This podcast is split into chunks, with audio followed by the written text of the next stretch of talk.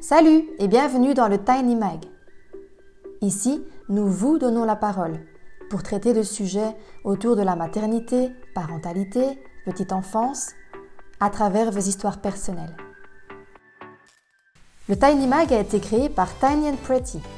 C'est une marque de vêtements pour les enfants qui est responsable, utilise des tissus bio, de qualité et de fournisseurs européens.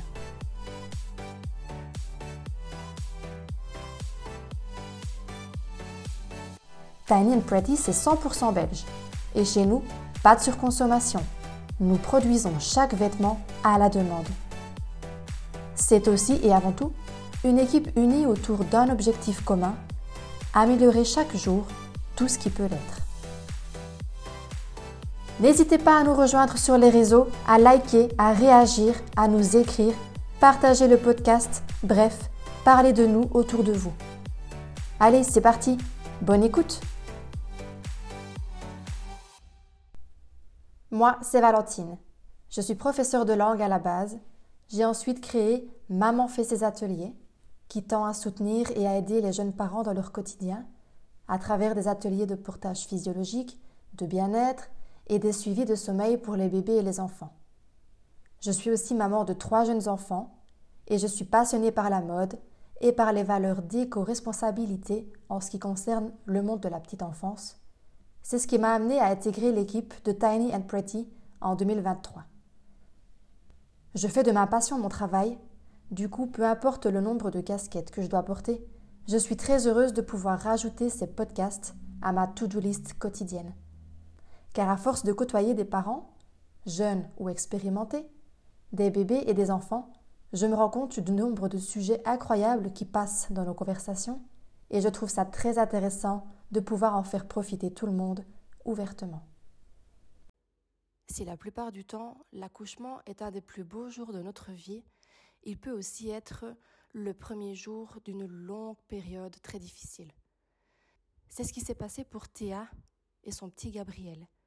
Je vous propose aujourd'hui d'écouter son histoire. Donc je m'appelle Théa, j'ai 32 ans, j'ai deux enfants. Julia qui a eu 6 ans au mois d'octobre euh, et Gabriel qui a eu un an au mois de septembre. Je suis mariée depuis bah, le mois de juin et en couple en fait depuis déjà 13 ans. Et donc le petit loulou a, euh, bah, on a calculé juste avant 15 euh, mois, mais en âge corrigé. C'est ça. Donc il a 17 mois en vrai âge si on veut, parce qu'il est né prématuré. Oui. Il est, il est, né à 29 semaines. 29 semaines. Euh, et c'est sur ça qu'on va vraiment se, se, se, concentrer, parce que je suis certaine qu'il y a plein d'autres mamans euh, qui sont dans le cas ou qui seront dans le cas alors qu'elles ne le savent pas encore. Et mm. voilà, je trouve que c'est super important euh, d'apporter des témoignages positifs, parce que je pense que tu l'as quand mm. même bien appris malgré tout, même si ça a certainement été, été très dur. on va remonter dans le temps. Est-ce que tu peux un peu parler de ta grossesse? Donc une grossesse je dirais, normale. Euh, je l'ai appris très tôt que j'étais enceinte. Euh, et puis j'ai eu un rendez-vous assez rapidement chez le gynécologue, mais j'ai eu un décollement placentaire. Ah Du coup, bah, repos, enfin voilà, pas, pas alarmant parce que c'était pas au gros décollement, quoi. Donc utrogestant et repos. Et puis quelques semaines après, euh, certainement dû à ce décollement, j'ai eu une, une, grosse perte de sang, donc ça m'a beaucoup tracassé. Donc on a filé aux urgences, mais il n'y avait rien, donc c'était vraiment un caillot euh, qui s'était fait, quoi. Et à part ça, ben, une grossesse plus que normale, euh, rien à dire. Euh, pas l'impression d'être enceinte du tout, en fait. Pas malade, voilà, je sens mon bébé bouger, tout va bien, quoi. Donc, mis à part ce petit problème de début de grossesse, t'as pas eu de, de, de risque, enfin de, de, de preuves que tu pourrais éventuellement accoucher plus tôt, quoi Jamais. Et le gynéco ne t'avait rien dit non plus Non, rien. Et est-ce qu'il t'avait mis au courant des, des possibilités d'accouchement prématuré? Enfin, Je sais bien, pour y être passé, qu'on n'en parle jamais dans les suivis euh, grossesse. C'est ça. Alors que ça devrait peut-être euh, voilà, exister pour nous prévenir au cas où. Il l'avait fait Jamais mentionné. Euh, bon, Julia est née à 36 semaines. Donc, c'est pas que je connaissais la, prématurité, la prématurité, puisque Julia est restée avec nous, on est rentré tout de suite. On n'a jamais, pas, on jamais prononcé le mot prématuré pour Julia en fait. Euh, donc moi je m'étais dit bah si j'accouche à 36 semaines bah on est bon en fait c'est ok mais il ne m'a jamais parlé jamais jamais des, des risques euh, d'un accouchement avant 36 semaines quoi et comment est-ce que tu t'es rendu compte que c'était le jour J? Parce qu'à euh, à 29 semaines, on se dit pas ah, je vais accoucher aujourd'hui. ben, en fait, le jeudi, j'ai commencé à avoir des mises sous tension. mais ma foi, je me dis c'est normal à ce stade de grossesse, hein, le, le, corps travaille. Euh, le vendredi, ça devenait vraiment de plus en plus intense. Euh, et mes collègues me disaient Oh, on voit que tu contractes. Elle le voyait même à l'œil nu comme ça. Elle dit ah on, voit que tu contractes, que ton ventre se déforme un peu et que c'est dur. Donc, effectivement, plus les heures passaient, plus j'avais du mal à rester assise. Euh, mais moi, j'avais rendez-vous chez le gynécologue le vendredi suivant. Mhm. Donc, je téléphone à mon gyné, mais je tombe sur sa super secrétaire. et je lui explique Enfin voilà, j'ai des grosses mises sous tension, voire des contractions, j'ai très mal dans le bas du dos. Reposez-vous madame, ça va être le week-end, vous êtes assise toute la journée parce que je, suis, je fais un travail de bureau. Euh, levez-vous de temps en temps, ici ça va être le week-end, utrogestant, on fait un topo lundi. Bon ben ok, d'accord, euh, pas de souci. Ah oui, Enfin, je te coupe, mais il t'a même pas appelé pour regarder ce qui se passait. Ah non, non, on, fera un topo lundi. Ok. Voilà le, C'est le week-end, lui aussi, il veut Et c'est sa secrétaire, donc je ne, lui, je ne l'ai pas eu lui au téléphone euh, ah personnellement, quoi. Euh, donc je rentre à la maison le vendredi, je me dis bon allez ça va aller, euh, bien que je supporte quand même les douleurs depuis le jeudi. Hein. Mm. Je prends ma douche, je mets un utrogestant, etc. Je me couche dans le fauteuil, mon homme voit que, ça, que je ne vais pas bien. Il me dit Viens, on va aller voir quand même, on va aller aux urgences. Je dis Non, tracasse pas, ça va passer, je vais me reposer, ça va aller. Plus les heures passent et les minutes passent, plus c'était intense. Donc là, en voyant vraiment mon état, il me dit Viens, on y va. Il vaut mieux y aller pour rien que, que ne pas y aller du tout. Mhm. Bon, bah ok. Donc on appelle Nono qui vient garder euh, Julia. Il n'habite pas très loin, donc il est arrivé en 5 minutes. On va à la maternité, donc euh, à Sainte-Élisabeth à Verviers. Euh, on pose le monitoring pendant une heure. Donc effectivement, je contracte bien. Elle m'ausculte. Elle me dit Ah, ben madame, vous êtes ouverte à 1 cm. D'accord, oui. ouais. Bah, ok. Je ne vois pas du tout euh, si c'est grave ou pas. Enfin, ok, d'accord. elle appelle une collègue pour dire Examine un petit peu madame. Ok, une deuxième, c'est pas grave. Oui, effectivement, vous êtes bien ouverte à 1 cm. J'appelle déjà, vous êtes en train d'accoucher. Ah. Donc là, bah, tout se précipite. Moi, je ne comprends strictement rien. Je ne comprends pas l'urgence. Euh, je ne comprends pas qu'elle me dit que je, que je suis en train d'accoucher. Je, ce n'est pas possible, en fait. Euh, donc, on me pose un Baxter pour arrêter le travail. Mhm.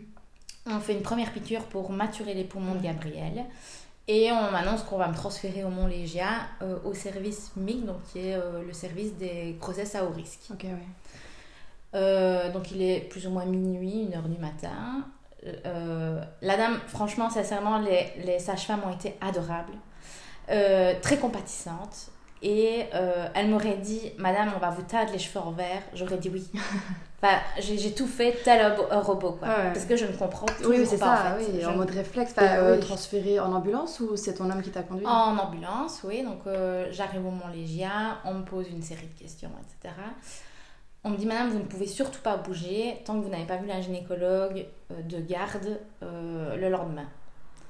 Mais même pas bouger, pour même pas me lever pour aller faire pipi, quoi. Je ne peux pas bouger ah de mon lit. Je vais rester à 100%.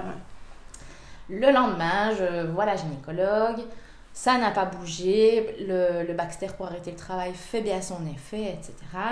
J'ai un col de 11 mm, mhm. donc euh, sur 12, donc euh, il est complètement, on va dire, dilaté. Euh, mais ça ne bouge pas, tout va bien. Le petit, très très bien, réagit très très bien à tout. D'accord? Donc la nuit de samedi à dimanche, le entre-temps, j'ai quand même encore une piqûre pour rematurer les poumons, parce qu'il faut deux piqûres.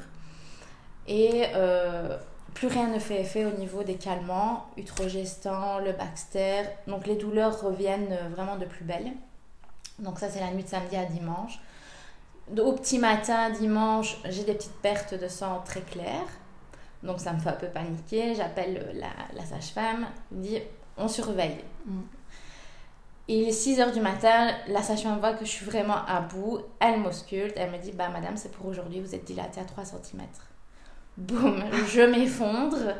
Je ne comprends pas non plus. Je répète plein de fois Il est trop petit, ce n'est pas possible. Non, non, non. Vous voulez appeler votre, votre mari qu'elle me dit Je dis non, appelez-le parce qu'il il va être paniqué. Donc lui, il était rentré à la maison avec Julia. On s'était déjà arrangé pour se dire comment est-ce qu'on va faire pour parce que en fait la gynécologue quand elle m'a ausculté m'a dit vous allez être hospitalisé au moins 7 à 10 jours avec alitement strict et on verra après. Donc nous on s'était dit bon allez ok on va mort sur notre chic 10 jours après je peux rentrer à la maison. On s'organisera avec On s'organise voilà. À 6h du matin, bah, la sage-femme appelle, euh, appelle mon homme. Il arrive très très vite, quoi. Hein. Il a, lui, il me dit J'ai vu Liège sur mon téléphone, j'ai tout de suite compris. Mm. J'ai tout de suite compris que, ça, y, ça y était, quoi. Nono est venu chercher, est venu chercher Julien, donc il habite pas très loin, c'est très bien. Mon homme arrive très très vite à la maternité. Euh, à 8h du matin, on pose la péridurale. À 10h, je perds les os. À 10h49, Gabriel est né. Oh punaise, ça a été super rapide. très très rapide. Et comme pour Julia, j'ai eu un accouchement très rapide aussi. Quand elle a vu que j'étais dilatée à 3 cm, elle m'a dit on ne va pas traîner vu vos, antécédents. Quoi. Déjà, un, premier bébé, ça va très vite. Euh, c'est déjà le deuxième, euh, voilà, ça, ça, va aller encore plus vite. Gabriel est né ce jour-là, le, dimanche. Euh, combien est-ce qu'il pesait et combien est-ce qu'il mesurait, tu te souviens? Il mesurait 38 cm pour 1 kg 400 Et du coup, je suppose qu'il a filé en néonate. Alors, l'accouchement s'est très très bien passé, très calme, etc. J'ai demandé pour qu'on coupe le cordon le plus tard possible. Euh, elle m'a dit, bah, si l'état de Gabriel le permet, on le fera. Ça a été le cas, donc il est, il est resté plus de deux minutes avec le cordon avant qu'on le coupe. Et puis effectivement, après, il a fallu bah, l'emmener pour pouvoir le mettre sous oxygène. Quoi. Donc moi, je l'ai, eu un petit peu posé sur moi et puis bah, il est parti en couveuse. Est-ce que tu peux, sans être trop indiscrète, euh, me faire part de tes impressions? Qu'est-ce que tu as pensé? Euh, J'imagine que tu as été euh, paniquée, mais perdue aussi. Alors quand elle m'a dit, bah, Madame, c'est pour aujourd'hui, très très paniquée. et pendant tout le travail, je n'arrêtais pas de répéter à mon fils, ça va aller, tout va bien se passer, etc. Euh, et puis, difficile en fait de réaliser. Mhm. Tu ne comprends pas ce qui se passe, quoi. Quand on te prend ton bébé, bah, voilà, j'ai eu un très très bel accouchement, en fait. Je retiens vraiment, vraiment très fort ça, j'ai envie de me raccrocher à ça. J'ai eu un très très bel accouchement. Et puis c'est après, quoi. Mhm. C'est comme si tu revenais un peu les pieds sur terre. Le contre-coup. ça. Et ton homme? Euh, Dans l'euphorie. Très fort dans l'euphorie. Il est né, enfin, ah il ne réalise pas bah, que c'est un tout petit bébé de 29 semaines, quoi. Mon fils est né, ouais. Combien de temps est-ce que vous êtes resté en néonate? On est resté 7 semaines. 7 semaines. Est-ce qu'il est passé, tu sais, euh, de la grosse néonate euh, des gros services à la petite en mode kangourou? Ou ça a été tout le temps la euh, même chose? bah, au Mont Légias, on va dire que c'est un peu. Enfin, tu passes d'un service à l'autre mais ils sont assez euh, en communication, donc t'as pas l'impression de passer à l'intensive, à la moins intensive. Oui, c'est ça.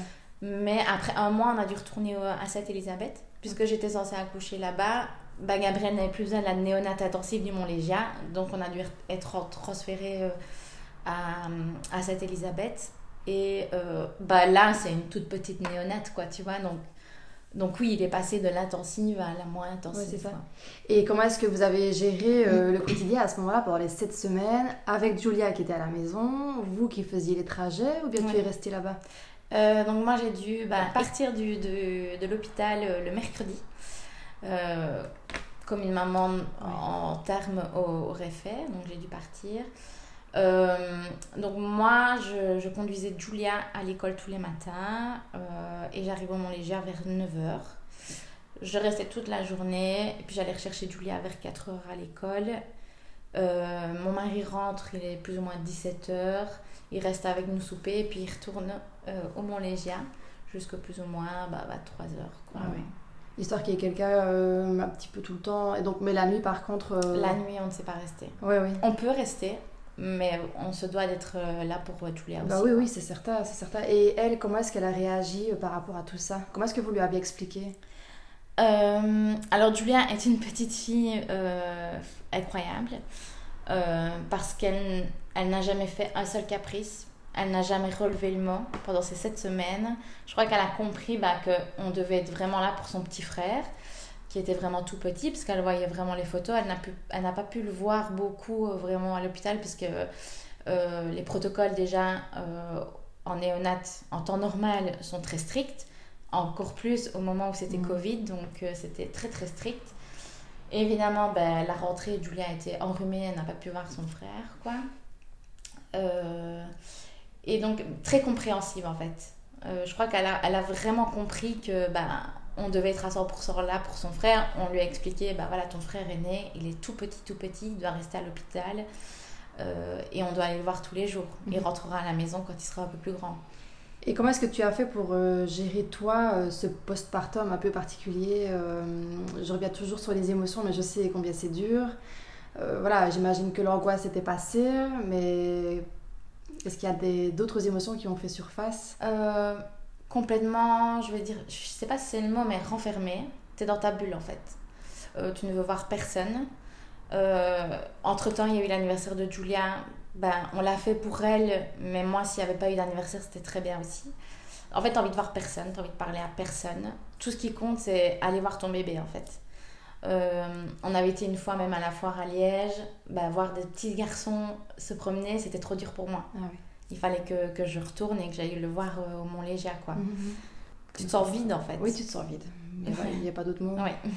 Est-ce que tu peux expliquer ce qu'il a eu comme soin en, en néonat pendant les sept semaines où il est resté? Donc, il a eu de l'oxygène euh, obligatoirement. Il y a eu d'autres choses qui sont. euh, Euh, bah, Il y a plusieurs contrôles qui se font, donc des échographies du cerveau, du cœur, etc. Mais Gabriel a eu un parcours exemplaire. Donc euh, il a eu l'oxygène seulement pendant 10 jours. Après 10 jours, on a pu lui enlever la CPAP. Euh, et voilà, ça a suivi son cours. Quoi. Il grandissait dans sa petite couveuse ou avec nous quand on était là, mais euh, il n'y a rien eu en fait. Il n'y a pas eu un seul problème par rapport à ça. Quoi. Et est-ce qu'il a réussi à manger tout seul? Tu lui as donné des biberons ou tu l'allaitais? Euh, je tirais mon lait. Mm. On a essayé l'allaitement, on a commencé un peu à le mettre au sein vers quand il avait 33 semaines, plus ou moins, mais beaucoup trop tôt. Enfin, voilà, Ouais, c'est- ouais. trop tôt pour un petit bébé. Donc, moi, je tirais mon lait. Euh, il ne buvait que mon lait. Je, je tirais assez pour qu'il puisse boire avec mon lait. Donc, au début, bah, c'est par son gastrique. Mhm. Euh, et vers 35 semaines, je crois, on a commencé à lui donner un petit peu le biberon pour un peu lui apprendre à téter, etc. Euh, et quand on est arrivé à Sainte-Élisabeth, il buvait de mieux en mieux le biberon. Le sein, c'était très compliqué, vraiment très très compliqué. euh, même si j'ai été hyper bien conseillée par les, les infirmières euh, de Sainte-Élisabeth, etc. Vraiment très compliqué de faire téter un petit bébé, parce qu'il s'endort au sein tout simplement. Euh, après, vers euh, 35 semaines et demie, 36 semaines, il a arraché sa sonde, quoi. Ah oui, tout seul. Eh oui. Et on lui a pas remis. On s'est dit, on va essayer comme ça. Les infirmières m'ont dit, vous allez voir, madame, quand il va arracher sa sonde, c'est qu'il sera prêt. Ah oui, ah tiens, c'est marrant.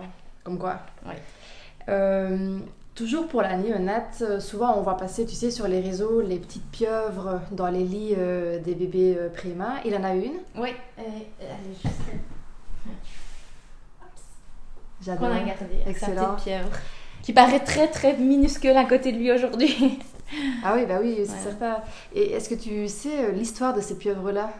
Euh, ben en fait je sais parce que ma grand-mère en avait fait en fait à l'époque et je sais que en fait c'est pour euh, les, les tout petites mains pour éviter qu'ils arrachent leurs câbles et qu'ils jouent avec leurs câbles ben, on leur met plutôt les tentacules de la pieuvre dans les doigts Est-ce que tu peux me raconter comment s'est passé le retour à la maison? Du moment où les infirmières t'ont dit Ah ben voilà madame, ça va être le moment, vous allez pouvoir rentrer.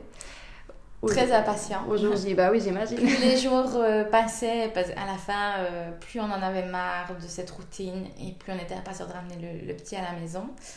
Euh, donc on, a, on est passé en séjour kangourou. Donc on reste bah, deux, deux nuits non-stop H24 avec notre bébé. Donc c'est un peu ce, séjour maternité qu'on n'a pas eu à, la, à la naissance. Mhm. Euh, et le retour, ben, il avait toujours son monitoring. Euh, on était plus qu'heureux de le ramener, quoi. Pas tellement stressé, euh, un peu dans l'euphorie en fait au Mhm. début. Et puis il a fallu, ben oui, euh, on se dit, ah oui, on est quand même avec un tout petit, tout petit, tout petit bébé à la maison avec ce parcours-là. euh, voilà. Et le monito, il l'a gardé euh, longtemps? On est rentré à la maison le 1er novembre et on a enlevé définitivement le monitoring mi-janvier. Ah oui, quand même. Oui. Et tu, tu n'avais pas l'impression d'être euh, tout le temps focalisé là-dessus? T'as réussi Au à début, oui. Et puis au fur et à mesure, euh, bah, je, l'allumais euh, presque. Enfin, quand j'étais là tout près, je l'allumais même pas. Je l'allumais que la nuit en fait. Mhm. Oui, oui, pour être rassuré. Ouais. Et euh, il a eu besoin d'un suivi spécifique à part le monitoring? Euh, donc il y a le suivi euh, des follow-up qu'on appelle ça. Donc c'est le suivi des grands prématurés. D'accord. Euh, c'est un suivi qui se fait tous les six mois euh, dans les deux premières années de l'enfant. Et puis après, une fois l'année jusqu'à leurs 5 ans. Quoi. Et là, on voit une euh, psychomotricienne, enfin une kiné plutôt, euh, une psychologue et une pédiatre. C'est énorme. On devrait faire ça avec tous les bébés, Ouais. je trouve. Parce qu'on parle tout le temps des primas comme si c'était une tare, mais C'est ça. il y en a qui sortent euh, du ventre avec bien plus. Ouais, ouais, c'est clair. Euh, et du coup, c'est à ce moment-là que Julia l'a rencontré en vrai ou elle avait quand même pu le Non, voir elle était quand même revenue à la néonate, elle avait, déjà, elle avait pu quand même revoir son petit frère. quoi. Et comment est-ce qu'elle a réagi euh, quand vous l'avez ramené Ah bah, Ça y est, il est à la maison, il va vivre avec nous. Alors, Ju, bah, Ju, quand on, nous, on est parti en, en séjour euh, kangourou, on avait été la déposer chez sa mamie. Sans vraiment. Enfin, on lui avait dit quand on reviendra, euh, on ramène ton petit frère à la maison. Mais elle, dans le temps, enfin, voilà, elle n'a pas la notion du, du truc. Mhm. Et donc, on était rentrés à la maison. Et puis, quand elle est rentrée, bah, elle, a, elle, a, elle a trouvé son petit frère. Et Julia est une grande sœur bah, incroyable. C'est une petite maman. Donc, euh, toujours au petit soin pour son petit frère, quoi. Excellent. Comment est-ce que vous avez géré les débuts à 4 Ah bah il faut le temps. Bah, je pense qu'après, voilà, c'est comme tout le monde. Hein, euh, il faut le temps de prendre notre rythme à quatre. euh, on oublie, quoi qu'il en soit, jamais le parcours et jamais le, que c'est un, grand préma. Euh, mais voilà, on prend, on prend tout doucement le rythme. Encore euh, 15 mois après, il faut encore un peu d'organisation, mais ça va. Est-ce que tu vois une différence d'évolution entre Julia qui était née donc à 36 semaines, donc presque à terme, et euh, Gabriel, euh, grand prime? Pas du tout. Non. Non, il y a, on, a, on a toujours tendance à comparer un peu Oui. nos enfants, mais euh, pas du tout, non. Gabriel évolue super bien. Euh, c'est un petit casse-cou qui, qui marche, qui crie, qui, qui parle.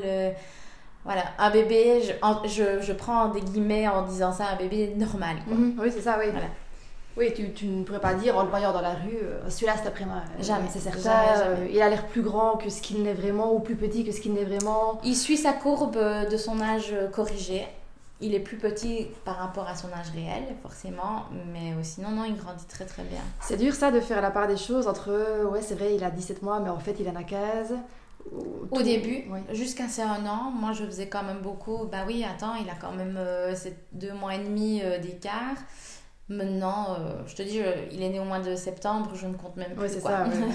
oui, il est dans sa deuxième année, quoi. Voilà, c'est ça. Il a un an et demi. Euh, Est-ce que toi et ton homme, euh, vous avez ressenti des besoins particuliers, peut-être encore maintenant, après tout ça? Après toutes les, péripéties, je vais y arriver, je sais pas, besoin de- d'en parler ou des choses comme ça? Pas spécialement, parce que, enfin, je pense qu'on se l'est beaucoup caché en fait. Le petit va bien, donc euh, tout le monde va bien en fait. Ça. Mais euh, non, parce que ça laisse quand même un traumatisme aux parents aussi. Euh, et je pense que c'est important d'en parler. Après, bah, on en a quand même parlé beaucoup avec mon homme, etc. Donc, je ne me. Voilà, voir un psychologue ou quoi, non. Mhm. non. J'ai vu une kinésiologue qui m'a quand même aidé à évacuer ça, parce qu'il n'y a rien à faire, ça reste quand même. Il m'a fallu du temps pour au moins euh, enregistrer, emmagasiner euh, tout ce qui s'était passé. Mais non, sinon, euh, pas plus quoi. Si dans le futur il devait y avoir bébé 3, est-ce qu'il y aurait un risque de prématurité comme ici? Est-ce qu'on t'a un peu parlé de ça? Ou de nouveau, est-ce que c'est euh, le vide total et on n'en parle pas? Alors, donc j'ai changé de gynécologue entre temps, n'étant pas satisfaite de, de, de ses services. Euh, effectivement, donc il n'y aura pas de bébé 3 euh, parce que la gynécologue que j'ai vue m'a dit que si jamais j'en voulais un troisième, euh, donc ce sera arrêt de travail immédiat avec un cerclage dès le début de la grossesse pour protéger au maximum le bébé et éviter de nouveau un accouchement prématuré. Quoi. Oui, donc c'est en toi, en fait. Tu, ne sauras pas l'expliquer, mais si jamais ça devrait... Euh, L'explication, c'est d'avoir un, un, utérus euh, qui contracte beaucoup trop. C'est ça. Et qui ne supporte pas les contractions. Mais pourtant, tu n'avais jamais eu le cas pour Julia. Non. Jamais. Je connais. Est-ce que tu pourrais euh, conseiller aux jeunes parents qui, sont peut-être dans le cas en mode euh, ça va peut-être être pour maintenant ou bien qui sont passés par là et qui, ne s'en sortent pas? Je pense que ben, le mieux c'est d'en parler. Quoi qu'il en soit, c'est de, parler de ne pas trop rester dans sa bulle parce que l'air de rien, ça fait du bien d'en parler. Euh, d'avoir un entourage qui écoute aussi. et d'avoir un entourage surtout qui ne minimise pas les faits en disant bah, le petit va bien, donc tout va bien. Mhm. Non, parce que les parents, ça, c'est très dur pour un parent. Je dirais aux mamans aussi de ne pas culpabiliser, ce n'est pas de votre faute. Voilà, c'est important de, de, le souligner, de le surligner. Euh, et voilà. Merci beaucoup de m'avoir accordé euh, tout ce temps. Bah, C'était super. À toi. Et euh, bah, écoute, beaucoup de bonnes choses pour la suite. Merci. À 4 euh, ou, pas, qui sait. oui, on s'arrêtera là. J'abdique, on s'arrête là. Merci beaucoup euh, et à bientôt du coup. Merci à toi aussi. Merci beaucoup d'avoir écouté ce podcast. J'espère qu'il vous a plu.